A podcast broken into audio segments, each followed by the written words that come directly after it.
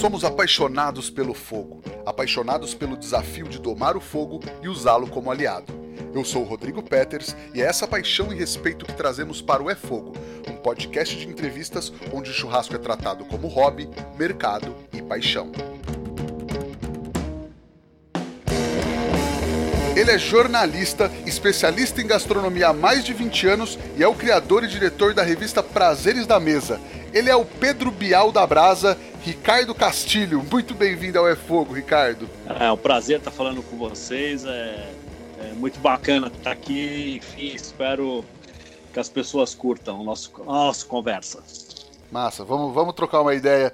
De comida não tem o que dar errado também, né? Falar a verdade. É, comida é tudo de bom, né? E bacana que as pessoas, é, o lado positivo que teve essa, essa pandemia que a gente está passando, é que as pessoas redescobriram o ato de cozinhar em casa, reunir a família em torno da mesa, né? Acho que as pessoas, isso ela foi o lado positivo, né?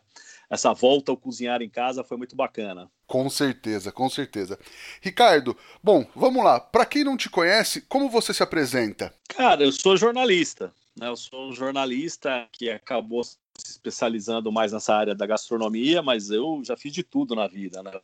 Eu já, desde começar trabalhando com política, eu era um dos assessores da Luci Montoro, longínquamente lá na década de 80, quando Franco Montoro era o governador de São Paulo.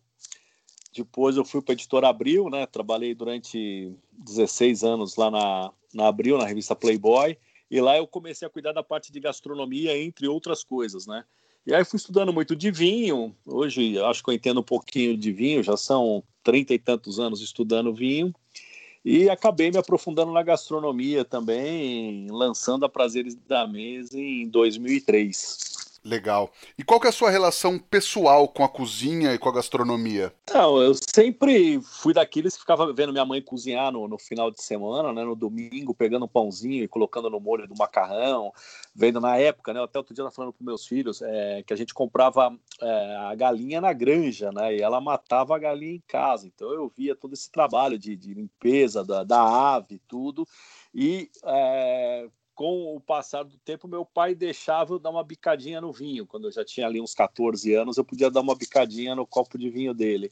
Então fui criando esse laço, né? Um laço de, de, de da comida estar tá presente, né? Da, do vinho estar tá presente na minha casa, é, de ver minha mãe cozinhando. Tá? Então eu peguei um pouquinho o gosto por isso. Eu cozinho menos hoje, né? Do que eu gostaria, mas quando eu vou para a cozinha, essa é coisa boa também. Eu gosto de ir lá lá mexer, fazer algumas invenções, né? Eu gosto de fazer mais o salgado, porque o salgado você pode improvisar do que o doce, né? O doce tem que ter uma técnica mais certinha, seguir ali o, o padrão certinho, mas dos salgados eu me viro bem. Legal, isso que eu ia te perguntar, o que, que você se arrisca mais, assim, de salgado mais massa, é, tem, tem alguma preferência? Assim, o que, que você arrisca na cozinha? Eu gosto muito de massa e de carne. Massa, eu acho que eu faço uns molhos de improviso muito bacanas. Eu gosto muito de usar vegetais no, no molho ali, né?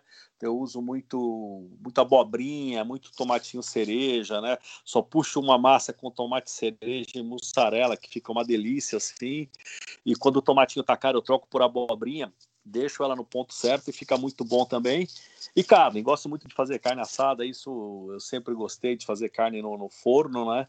E na grelha, na grelha eu fico me arriscando, né? Hoje eu fui vendo esses churrasqueiros todos aí, eu tô reaprendendo a usar a brasa, né? Porque cada dia que passa essa molecada inventa uma coisa nova e eu vou aprendendo com eles. Legal, vamos falar muito disso aí ainda.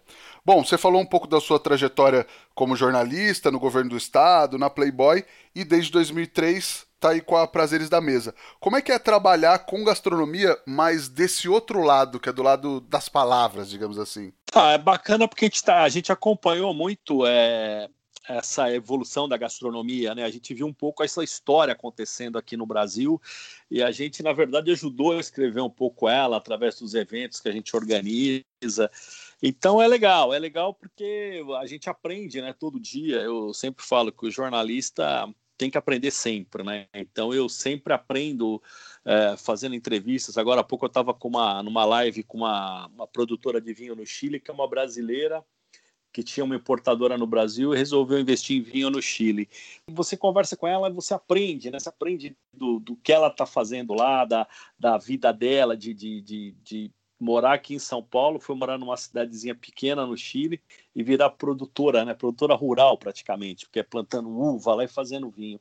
E aí quando você entrevista um chefe também, você vai aprendendo, quando você vê uma molecada surgindo. Então eu já passei por muita, muita dessas fases. Então é bacana, é bacana ver, falar, porra, que legal, lá atrás era de um jeito, agora é de outro, né? E, e acompanhar isso, é muito bom. Legal. E quando que você identificou essa culinária de brasa como uma tendência gastronômica? O que, que você viu nesse mercado? Eu vi isso há uns, já faz alguns anos, já que isso estava virando uma moda, né? Eu por força dessa, dessa área, eu fiquei muito amigo do, do, do Malman, né? O Malman, o Francis Malman argentino, sempre foi um cara que apostou muito nessa coisa do fogo. Tem o, o Sete Fogos, uma vez eu fui lá na, na, na vila, lá em Garçom, que ele tem o, o restaurante, o hotel, e ele faz um evento fantástico.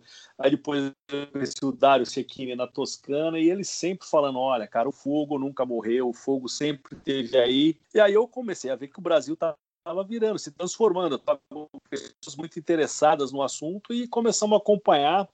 Acho que a Prazer é uma da, das primeiras revistas no Brasil a apostar nisso, a dar capa sobre o assunto, a ver quem estava surgindo, e isso foi muito bacana, porque é o começo de tudo, né? O começo da cozinha começou no fogo, lá quando os homens da pré-história descobriram essa brincadeira e não parou mais, né?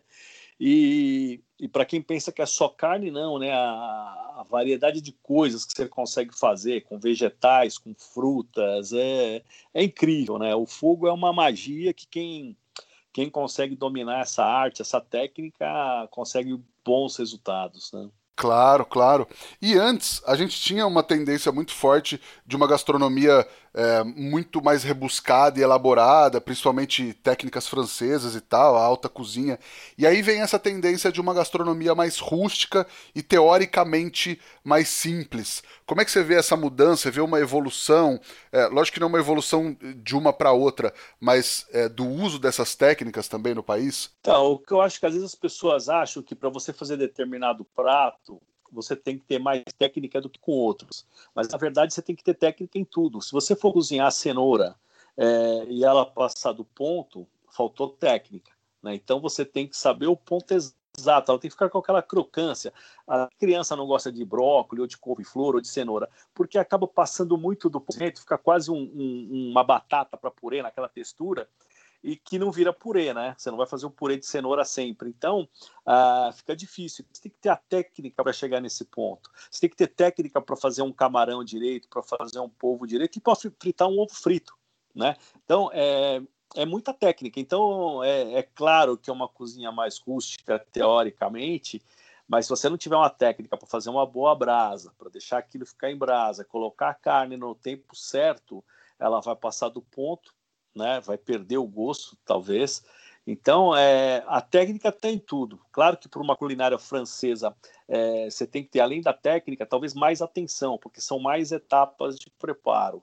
Mas a grelha é a mesma coisa. Se você for fazer um, um, uma refeição que você vai ter o que eu falei, vai ter legumes, vai ter uma carne, uma ave, vai ter uma carne suína, vai ter uma linguiça, vai ter uma bovina, você vai ter que acompanhar muito bem o tempo de preparo de cada um para ter a perfeição. Então, isso é técnica também. Então, acho que tudo que você vai fazer que envolve cozinha, você tem que ter uma técnica, né? e atenção no preparo. Eu acho que isso é fundamental. Então, é, pode ter um prato que é mais elaborado, porque tem mais etapas para serem cumpridas. E aí você tem que prestar mais atenção ainda na técnica que você vai utilizar. Mas acho que ela está presente em qualquer prato. Um ovo frito requer técnica. Com certeza. O que, que mais tem é ovo mal feito por aí, né? É, um monte, um monte. É, é, é não é fácil que as pessoas, eu te falo, as pessoas acham que é muito fácil fazer algumas coisas e não é. Você fala assim, ah, cozinhar cenoura é fácil? É fácil, mas passar do ponto também é muito fácil. Se você bobear, ela passa do ponto tranquilamente. Então, tem que tomar cuidado com isso. O tempo do cozimento é pura técnica. Você vai aprendendo com o tempo. Você tem que experimentar, ver para não deixar passar. É a mesma coisa se for fazer um café.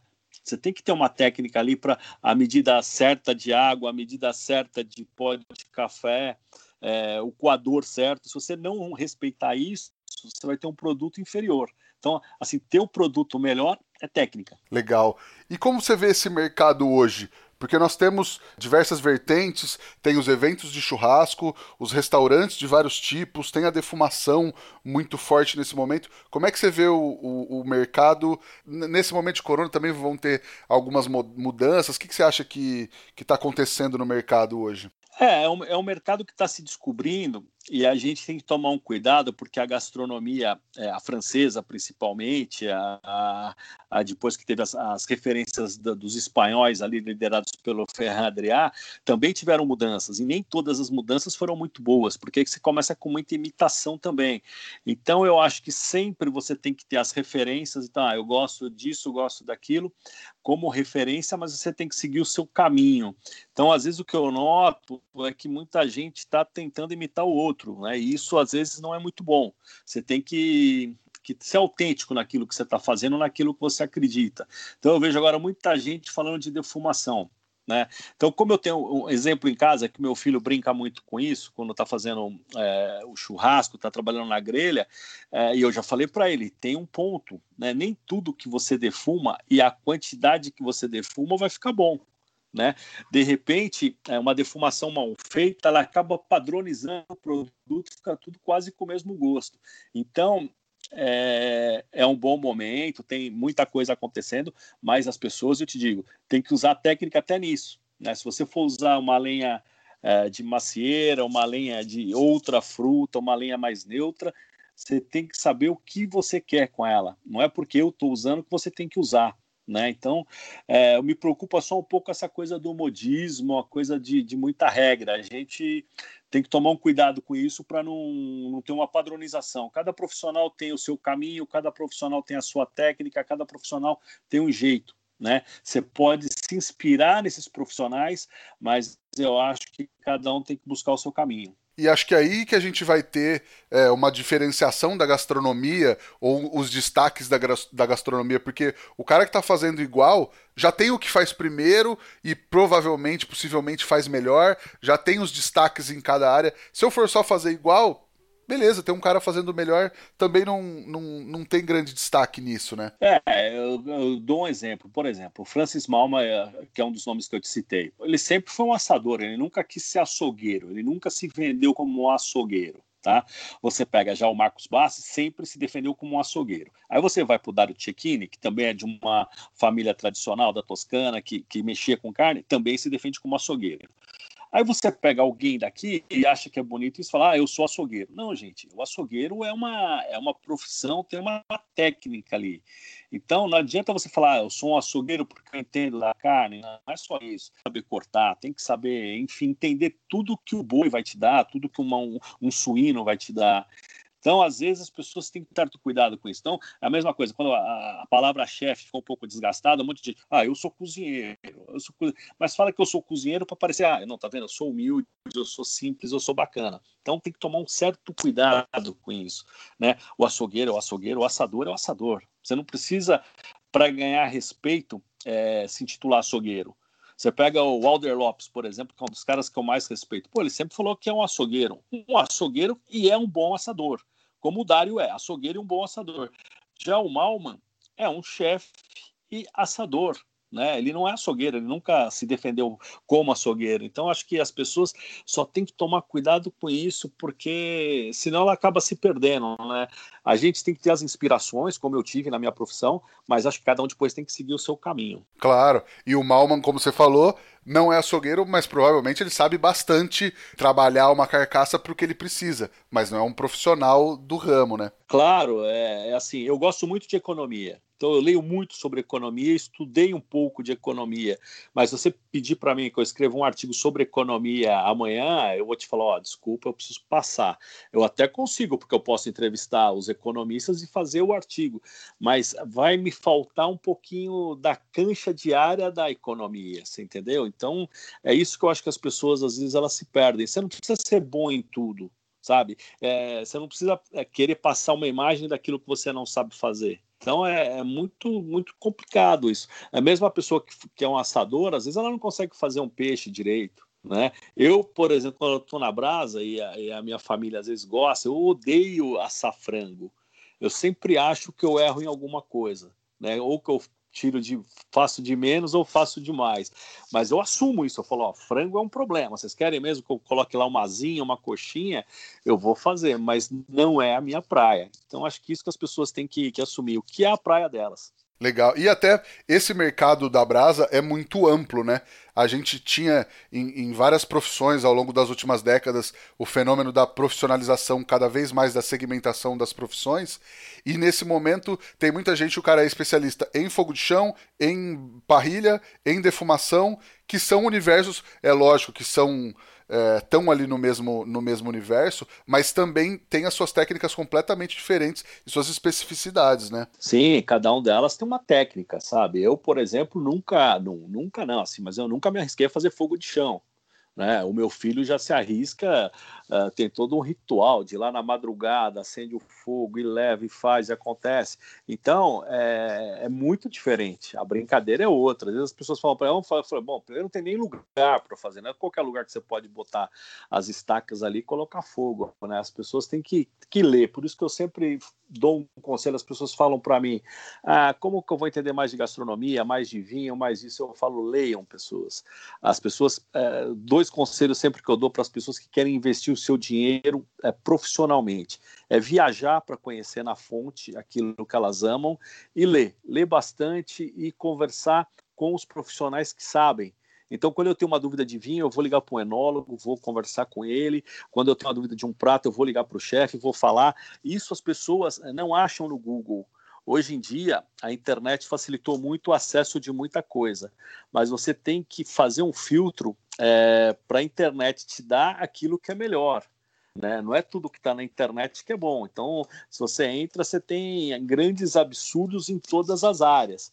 E como que você vai saber o que é certo e o que é errado? É lendo, estudando e descobrindo quem são as pessoas que vão te passar essa mensagem correta. Não é tudo que está na internet que está certo. E às vezes a pessoa erra a primeira vez, vem o segundo, copia o erro, o terceiro copia o erro dos dois e isso vai virando uma bola de neve até virar aquilo que todo mundo fala hoje em dia que é uma fake news, né? Legal, com certeza.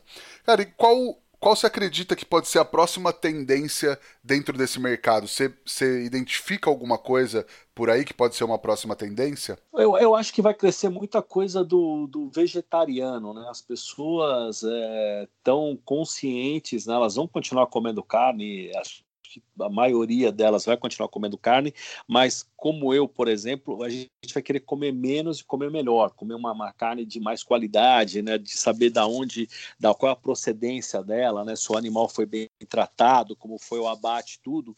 E eu sinto isso, eu sinto que as possibilidades para a grelha vão ser muita coisa com legume, muito muita fruta, muito vegetal. As pessoas estão querendo muito. E ainda tem pouca gente se especializando nessa nessa parte, né? São não tem muitos profissionais ainda. Eu acho que quem investir nisso daí vai, vai se dar bem, porque, é, como eu disse, a carne não vai sair de moda de uma hora para outra, o que vai diminuir o consumo para uma coisa de qualidade. Então, acho que essa coisa do, do vegetariano vai entrar muito forte e, e vai ter cada vez mais isso na brasa. Mas você acha que o pessoal não investe tanto, os profissionais, se especializarem nisso, porque talvez eles imaginam que tenha uma menor, um menor interesse nos vegetais do que na proteína, por exemplo? Não, sem dúvida. Hoje em dia o interesse é menor mesmo, mas é, não é que ele vai se equiparar, mas eu acho que as pessoas vão, vão querer cada vez mais isso. E a questão do investimento é que eu te falei, os pontos de, de, a técnica do cozimento, os pontos são totalmente diferentes. Então você imagina a mesma pessoa que vai estar tá fazendo uma, uma picanha, por exemplo, e ela for fazer um, um vegetal, os tempos são totalmente diferentes. Então, se ela estiver ali operando a coisa sozinha, ela vai ter que tomar muito cuidado para isso não descambar. Legal. E até se ela estiver fazendo três vegetais e mais a picanha, já são quatro pontos diferentes, né? Sim, sim. Então é, é, é o, o, que acontece. É claro que é possível quando, quando um cozinheiro está na cozinha e ele está cozinhando sozinho, ele consegue isso. Mas ali, geralmente o que a gente está falando é quando você está numa brasa é para fazer uma refeição para várias pessoas. Então, a quantidade de comida que você está manipulando é maior. Então, você tem que prestar mais atenção. Claro que você consegue isso com, com treino, né? Também é treino. Então, um dia A abobrinha vai passar um pouquinho, talvez.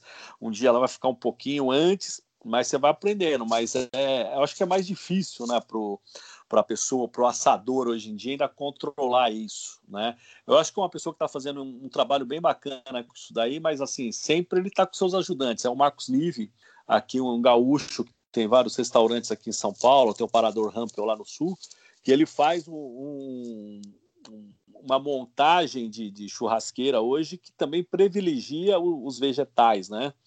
Mas aí ele tem mais pessoas trabalhando com ele e ele consegue fazer isso muito bem.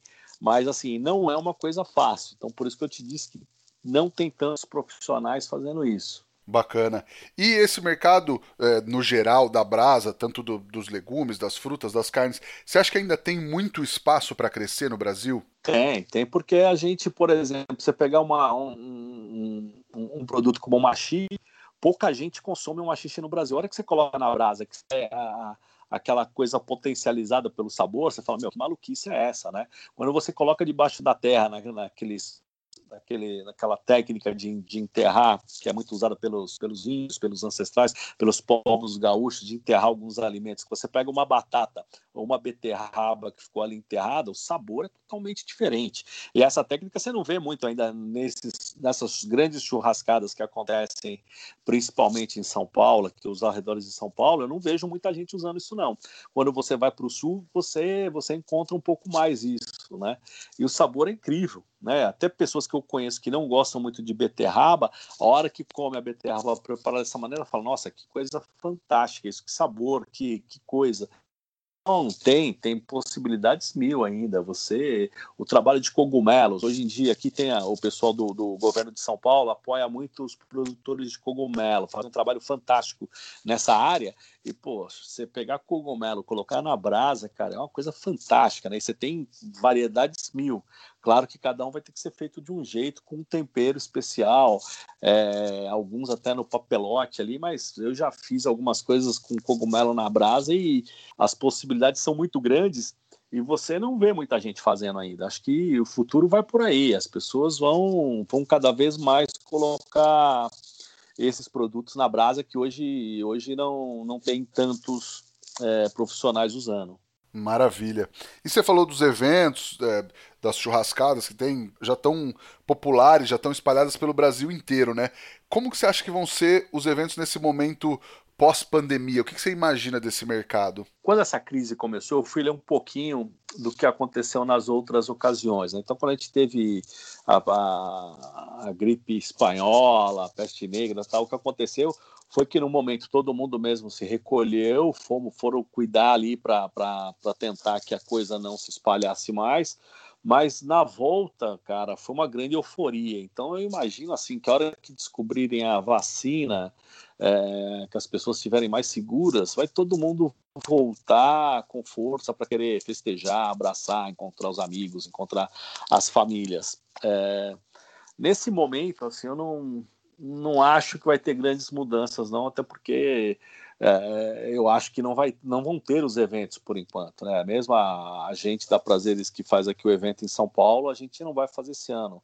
A gente já decidiu aqui que a gente vai fazer só ele é, virtualmente mesmo e vamos voltar o ano que vem. Com, com força, porque não dá para você é, prometer segurança para as pessoas é, em ambientes que tiverem duas, três mil, quatro mil pessoas. Você ter ideia, o nosso ano passado bateu a casa dos 80 mil visitantes ali nos quatro dias. Então eu não tenho como garantir a segurança dessas pessoas, então a gente acha melhor não fazer, respeitar. E eu acho que o pessoal da carne vai fazer a mesma coisa. Esse ano não, não vejo chance de ter grandes eventos. E eu acho que aí quando voltar o modelo vai basicamente ser o mesmo, talvez com menos pessoas no começo, mas depois que tiver a vacina, eu acho que volta tudo como era antes. Legal. É, eu ia te perguntar sobre o evento mesmo, né? É, desde 2018 você tem o Mesa São Paulo, que é o maior fórum de gastronomia da América Latina, é, e tem um espaço dedicado à brasa, ao churrasco, que é o Brasa na Mesa, né? Então, a edição desse ano não está confirmada presencialmente, não vai acontecer presencialmente, vai ser virtual. Como é que vai ser? É, estou te falando em primeira mão isso, você é o primeiro aí a estar tá sabendo, vai ser virtual. A gente Opa, vai fazer o Brasa na Mesa virtual também. Estamos convidando, começando a convidar os assadores. Estamos desenhando um modelo que é para ser bacana. É, o, o, que, que o nosso evento sempre de, se difere dos outros? A gente é, é, muita coisa de educação, é muita coisa de cultura, né? A gente quer ensinar, a gente pede para os participantes assim que eles têm que ensinar alguma coisa. Eles vão ensinar uma técnica, uma receita, uma história. Né? É diferente dos outros eventos que são muito bacanas, mas que não tem esse, esse lado de, de, de formação de educação que a gente tem. Então a gente está desenhando um evento virtual que vai ser um dia de muita técnica, no outro dia vai ser é, a aula prática, né? as pessoas vendo os assadores fazendo, e, e depois ainda uma coisa para tirar dúvidas de quem, de quem ficar com alguma dúvida sobre o que foi ensinado e tudo. É, vai ser bacana do mesmo, do mesmo jeito, não, né? Porque acho que nada substitui o presencial, de você poder provar, de você poder degustar, tá ali com, com, com aquelas pessoas, com os profissionais que você admira. É, mas vai ser legal, acho que daqui a pouco a gente vai estar tá soltando isso, explicando direitinho como, como vai funcionar. Mas, assim, o físico esse ano, infelizmente, a gente não vai fazer e torcer para que o ano que vem que as coisas voltem ao normal e, e todo mundo possa estar junto de novo. Sim. Ah, mas que legal, cara. Parece um, um formato bem interessante. E é mais voltado para um público mais profissional, alguém que já trabalha com isso, ou é para um público em geral essas aulas, essas, essas técnicas que vão ser ensinadas, enfim? Então, a gente vai fazer uma mescla, né? Porque a gente sempre faz, é, assim, na cabeça, é para quem quer aprender, para quem está começando, teoricamente. Mas no final, é, os nomes que você reúne, né, os temas que você desenvolve, é, o profissional quer assistir também. Né? Assim acontece nos nossos eventos presenciais. Você traz lá um, um nome que sempre teve com a gente aí todos esses anos, que é o Alex Atala. E o Alex Atala, quando ele vai dar aula dele, ele dá uma aula desde o estudante de gastronomia até o profissional mais tarimbado vai estar tá lá para ouvir ele. Quando você traz um André Saburoca, um especialista em atum lá de Recife, lá do restaurante Quina do Futuro, que é um profissional fantástico. Quando a gente traz o Saburó para São Paulo, a aula dele lota também, estão lá os alunos e até velhos sushimens para ver o que, que o Saburó está fazendo de novo, como que ele está é, preparando aquele atum ou melhor ainda, como ele está ajudando é, no processo de sustentabilidade desse peixe, o que ele está fazendo para que esse peixe não desapareça. Então, esses caras sempre têm muita coisa para falar e aí acaba atingindo todo mundo. Você parte do princípio que você vai falar com o público talvez mais leigo, mas meu, os profissionais que estão na área vão lá e vão aprender também. Boa. E aí, quando você decidiu, quando vocês decidiram é, ter o Brasa na mesa, dentro do Mesa São Paulo, é, foi uma decisão para incluir esse mercado é, que vocês viam em franca ascensão é, nesse evento também? Era para incluir o mercado e o público? Sim, porque a gente vai acompanhando. Se você pegar a história da, da Prazeres, a gente, quando eu fiz o projeto, logo de cara eu, eu fiz um caderno de vinho que ninguém tinha isso no Brasil ainda. Eu falei, não, o vinho é, tem uma importância hoje e vai ter ainda mais no futuro. E isso, é, isso foi fato, é fato. Hoje em dia você vê que as pessoas querem saber e querem tomar vinho.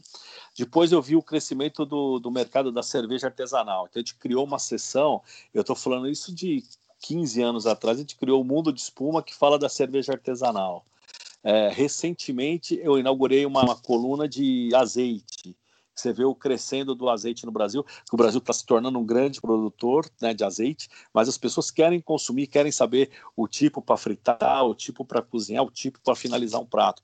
E aí a gente tinha visto isso com a brasa também, que era uma coisa que estava crescendo, que estava evoluindo, os profissionais estavam se especializando cada vez mais, estava cada vez mais com qualidade, surgindo gente de todos os níveis, né, desde os mais tarimbados, quem estava começando, e um monte de mulher. A gente falou: bom, a gente tem que dar uma força para isso, tem que mostrar isso e, e, valorizar. E foi isso que a gente fez, e foi um baita sucesso.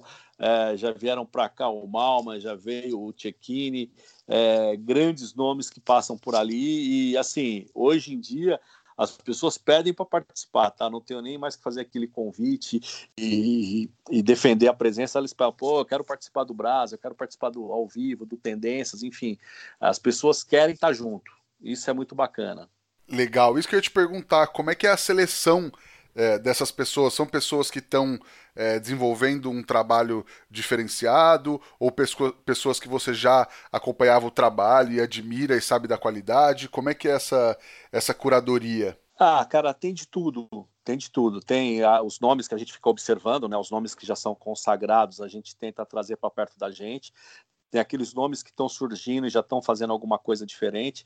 Tem o amigo que indica, né? Então a gente tem muito isso. Um chefe fala: olha, cara, fica de olho em fulano que está fazendo um grande trabalho.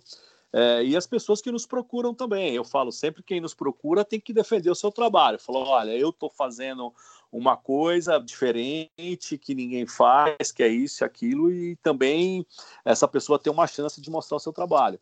É, hoje em dia, com, com as redes sociais, tudo fica muito mais fácil você acompanhar. Então, tem os meninos lá, o Marcelaio e o Luiz Fiore, lá de Goiânia, por exemplo, que eu descobri eles assim. Né, já tinham me falado deles, eu fui acompanhando ali, vendo o que eles estavam fazendo, e o ano passado eu trouxe os dois aqui para São Paulo. É, funciona dessa maneira, então é muita indicação também. Às vezes as pessoas viajam, uh, você tem algum chefe ou amigo que viaja para alguma determinada região do Brasil e fala: Ó, oh, Fulano está fazendo um trabalho legal. O ano passado eu fui num evento aqui no interior de São Paulo e conheci o pessoal lá do, do Pará, um pessoal de Belém que está fazendo uma coisa joia. Então você vai, vai descobrindo isso. Outro dia me falaram de um cara do Piauí, né? Então é um, é um trabalho de muitas frentes. É indicação, é acompanhamento, é quem já chegou lá, que já está com o nome que as pessoas querem também esses nomes. E quem está começando, a gente fica observando. Às vezes eu falo para a pessoa, falo, ó, ainda não é o seu momento esse ano, mas continua nessa linha e o ano que vem você está aqui comigo. Então isso já aconteceu várias vezes, as pessoas ficam agradecidas, né? Porque eu procuro sempre ser muito honesto e sincero com elas. Porque às vezes tem um cara que está começando agora e ele vir para um evento de São Paulo, por exemplo, que tem um tamanho monstro, não é o momento dele ainda. Às vezes ele pode até queimar o seu filme é, vir para uma plateia que vai ser um pouco mais exigente, né? Então, é, você tem que ter esse bom senso de mesclar os novos nomes, é, mesclar quem já é mais consagrado com quem está começando, mesclar técnica, mesclar o tipo de aula, quem, enfim, é, um, é uma série de fatores. Não, mas legal. E aí a gente tem muita gente enfim, o churrasco está espalhado pelo Brasil, todo mundo está fazendo e todo mundo é, sabe de alguma maneira fazer o seu churrasco e, e, muita gente querendo entrar nesse mercado. Você acha que o mais importante é estudar, se especializar ou garantir um Instagram bombado ali para chamar a atenção de um brasa na mesa, por exemplo? Ah, né, mas só, só um Instagram bombado não garante nada, viu? Você tem que estudar, tem que estudar, é, desenvolver técnica, aprender, porque só o Instagram não, não garante nada, sabe?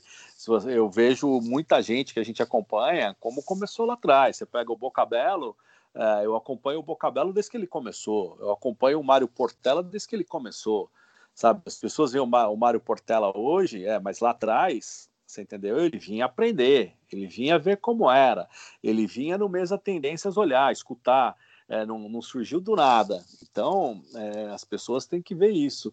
Hoje, só um Instagram bombado é só você, enfim, frequentar alguns lugares, fazer boas fotos, você consegue isso. Não, é, o meu conselho é para as pessoas: é, estudem, estudem, aprendam, testem, errem, façam de novo e vão aprendendo. É isso. Ninguém se garante só por, por rede social bonitinha, não, viu? É, inclusive, tem várias pessoas que vêm com esse papo para cima de mim. Ah, olha quantos seguidores, não sei o quê, e são ignorados solenemente, sabe? Você tem que saber uma história da pessoa. Você pega um Debete, por exemplo, é... vai ver a história que a família teve açougue, trabalhou com carne a vida inteira, sabe? Não, não, não caiu de paraquedas, né? Então, é isso, não, não adianta, sabe? Eu acho que o que eu sempre falo para as pessoas, estudem, estudem, aprendam, desenvolvam a sua técnica, a sua característica, o seu modelo, e se você achar que está fazendo um bom trabalho, é isso, acredita e vai em frente. Boa. E você aprende alguma coisa com esses chefes, com essa, com essa galera que está sempre ao seu redor? Você pega alguma coisa ali e leva para casa, para os churrascos da família? Puta, eu aprendo todo dia, cara. Eu tô fazendo, pra você ter ideia, o Bocabelo aqui, eu tô fazendo o curso dele. São 10 aulas aqui, eu tô fazendo todas as aulas. Eu tô na terceira aula já e aprendi um monte de coisa. E é, é o que eu te falo, quando você conversa com as pessoas, as pessoas têm que. Eu queria que essa pandemia, que as pessoas pelo menos aprendessem isso, que nada troca é, o aprendizado de você conversar com as pessoas, sabe? Se você conversar com um, uma pessoa que planta maçã, sabe? Você vai aprender muita coisa. Que eu não conhecia todo o processo da maçã. Eu fui numa fábrica de maçã, sabe? É uma coisa maluca. Não sei se as pessoas sabem, a maçã tem uma colheita por ano. Na, nos países. Então tem uma vez por ano na Argentina, uma vez por ano no Brasil, e depois essas maçãs vão para câmeras frias sem atmosfera e elas ficam conservadas lá durante o ano inteiro e conforme a venda elas vão indo para o mercado. É uma coisa maluca. Ninguém imagina isso. Todo mundo acha que maçã dá o ano inteiro, né, que você encontra maçã para comprar o ano inteiro, e que isso é, é, porque a safra é o ano inteiro. E não é. Tem uma safra uma vez por ano, e essa maçã fica numas puta câmeras frias fantásticas, sem é, oxigênio para conservar a fruta.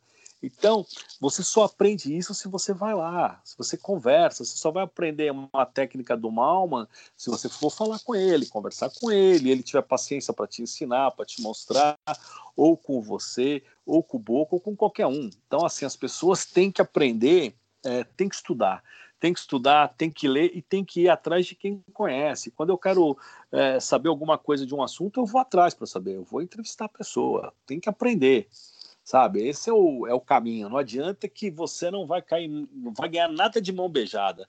Não pensem que, que, que dá para enganar as pessoas, tá? Não dá. Você pode fazer isso um tempo, mas depois você vai ter que mostrar o seu talento. Boa.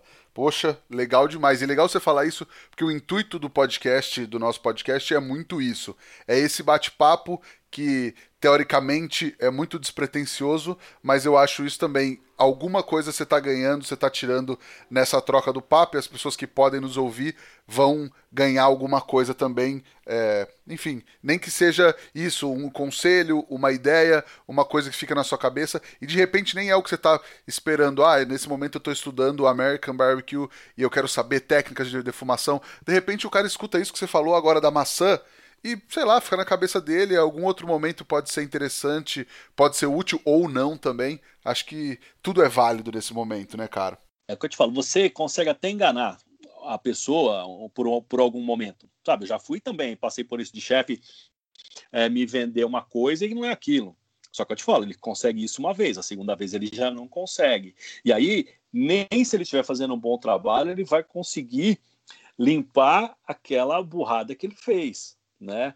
Se eu te enganar uma vez, a hora que eu for falar com você de novo, você fala, pô, você me enganou uma vez, né? Será que eu vou cair nessa de novo? Aí você já fica com o pé atrás e o cara perdeu a chance dele.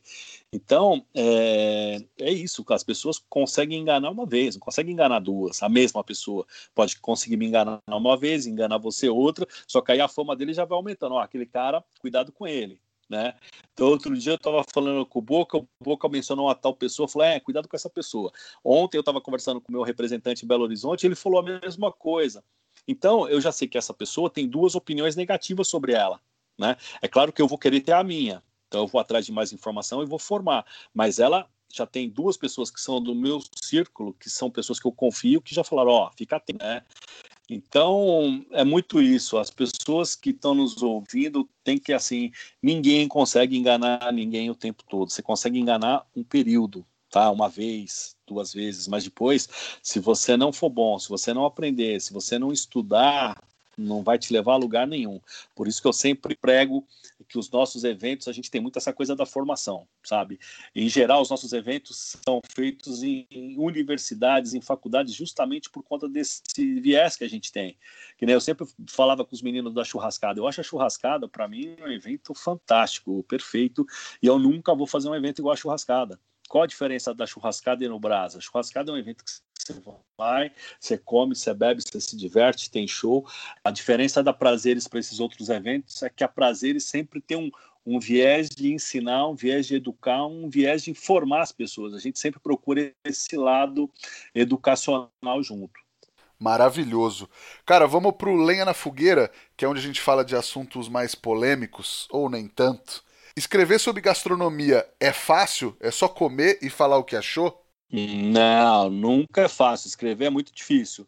Por isso que eu falo, você tem que saber do que você vai escrever sabe? Para eu falar que o seu churrasco é melhor que o do outro, eu preciso conhecer os dois e saber por que, que o seu é melhor. No que, que o seu é melhor que o dele? Na qualidade do produto, na técnica de cozimento, no preparo, eu tenho que saber isso. Então, escrever é muito difícil sobre qualquer assunto. Porque não é só, não é opinião pessoal, o, o cara que está escrevendo gostou ou não, né? Não, não pode ser só isso. É muito, muito, muito rasteiro, né? Muito, sabe? Não tem profundidade um comentário. Você tem que saber. Você tem que saber, você tem que ter comido no Fazano para saber se o Fazano realmente é melhor que o restaurante da esquina. O Fazano tem nome, é luxuoso. Qual que é a diferença? Se você não conhecer os dois, fica difícil. Então, eu vejo muita gente falando: ah, a pizza no Brasil é diferente da de Nápoles. Tá bom, quantas pessoas comeram a pizza de Nápoles? Você tem que comer a de Nápoles para você poder emitir esse comentário. Senão fica difícil. Não... Então, você... por isso que eu sempre prego a coisa do viajar e estudar. Se você fizer isso, se você conversar com as pessoas certas, você vai poder opinar dessa maneira. Boa. E aí, vou te fazer a nossa pergunta de um milhão de reais. O que, que o fogo significa para você, Ricardo? Ah, o fogo significa é, a união das pessoas em torno da mesa, né? Você dificilmente você vai acender um fogo para comer alguma coisa sozinho, né? O fogo é uma coisa de harmonia, uma coisa de reunião, né? Eu sempre brinco com, com, com isso, assim, eu gosto dessa coisa do, do compartilhar. Então, ao longo da, desses 30 anos que eu estudo vinho, eu tive a chance de abrir alguns vinhos bacanas com alguns amigos. Os caras falam: Porra, mas que legal você abrindo esse vinho comigo. Pô, mas é isso que é o bacana, é o compartilhar. Né? Não, você não pode é, guardar algumas coisas só para você. Né? Você tem que criar as histórias. Então, a hora que eu abro um vinho bacana com você, você talvez daqui a alguns anos você fala, pô, tomei aquele vinho com o Ricardo Castilho. Então, isso é uma coisa que vai ficar na sua memória e que um dia você vai retribuir com alguém. E com fogo é a mesma coisa. A hora que você acende o fogo é para compartilhar amizade, amor, enfim, é, o alimento, né? Você não vai nunca fazer isso sozinho. Perfeito. Tem alguma dica, um truque, uma receitinha para passar para a galera que está nos ouvindo agora? Tá, a receitinha até comentei ela em outro momento aí, que eu sempre faço um, um, um espaguete. Enquanto está cozinhando o espaguete, eu sempre dou só uma puxadinha numa abobrinha ou num tomatinho cereja com um pouquinho de azeite ali, uma, uma erva que tiver fácil, um manjericão, alguma coisa. Jogo essa massa dentro disso, depois termino com, com mussarela de búfala, aquelas bolinhas. Puta, fica fantástico. É um prato fácil, um prato gostoso e um prato que une a família toda, porque um, um pacotinho de macarrão você come aí cinco, seis pessoas, né? Então é uma, uma receitinha fácil que agrada bastante. Legal. E tem alguma coisa para indicar, Ricardo, para o pessoal assistir, ler, visitar? Ah, é, eu, enfim, eu, eu gosto de ler muita coisa, né? Eu acho que assim, para quem gosta de cozinhar, seja qual for a área, tem que ler um livro que eu acho que é obrigatório, que é a História da Alimentação no Brasil, do Câmara Cascudo. Acho que é um, um dos nossos grandes autores, e ele ali faz um, um passeio pela nossa história, é, ensina explica muita coisa. Eu acho que esse livro é obrigatório é, para quem quer entrar nessa área da gastronomia, da culinária, é uma leitura importantíssima. Perfeito. E lê a Prazeres da Mesa também, por favor, né? Não, claro, isso é fundamental, né? Tem que nos ajudar a atravessar esse momento difícil aí também. Quem puder ler a Prazeres, a gente tem uma versão digital agora que está no aplicativo Zinio, é, e tá com preço super bacana lá.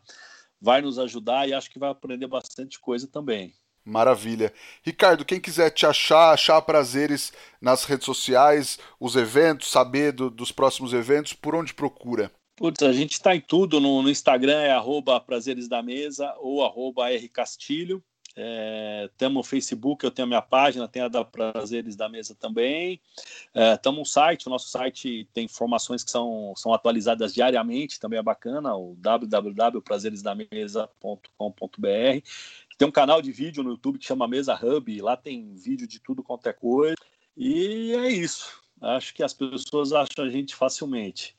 Legal, acho que dá para ficar esperto e ver o que, que vai pintar nesse evento no fim de 2020, que vai ser um formato novo, né? Sim, a gente vai colocar no ar rapidamente. Acho que a semana que vem já vão estar as informações, as pessoas vão poder acessar, vão poder ver. É, e acho que vão gostar. Acho que a gente está se adequando a esse novo momento, levando é, levando esse carinho um pouco para dentro da casa das pessoas, né? Todo mundo está precisando de um pouco de carinho e acho que esse, a gente fez mais de 110 lives aí durante esse período e todas as lives a gente procurou que os chefes fizessem coisas práticas, receitas simples, com produtos que as pessoas tivessem nas suas casas. E acho que a gente conseguiu fazer isso muito bem. E com o evento vai ser a mesma coisa, vai ser levar carinho e conforto para quem estiver nos assistindo. Maravilhoso. Nós estamos no Instagram, no arroba efogopod. O meu Instagram é rodrigopeters. E o nosso e-mail é o efogopodcast.gmail.com dá aquela força, manda o link para os amigos, fala para todo mundo escutar, passa no grupo de WhatsApp, fala que o papo tá bom. Ricardo, muito obrigado pelo papo, cara. Tenho certeza que a galera gostou muito. Obrigado, Rodrigo. Um forte abraço. Foi um prazer conversar com vocês aqui. É sempre muito gostoso falar do, daquilo que a gente gosta, daquilo que, que a gente ama, daquilo que a gente faz. E o Rodrigo foi super bacana e espero que as nossas audiências continuem aumentando. Fechado. Obrigadão mais uma vez, Ricardo, e para todo mundo que nos ouviu até agora, muito obrigado e até a próxima semana. Tchau.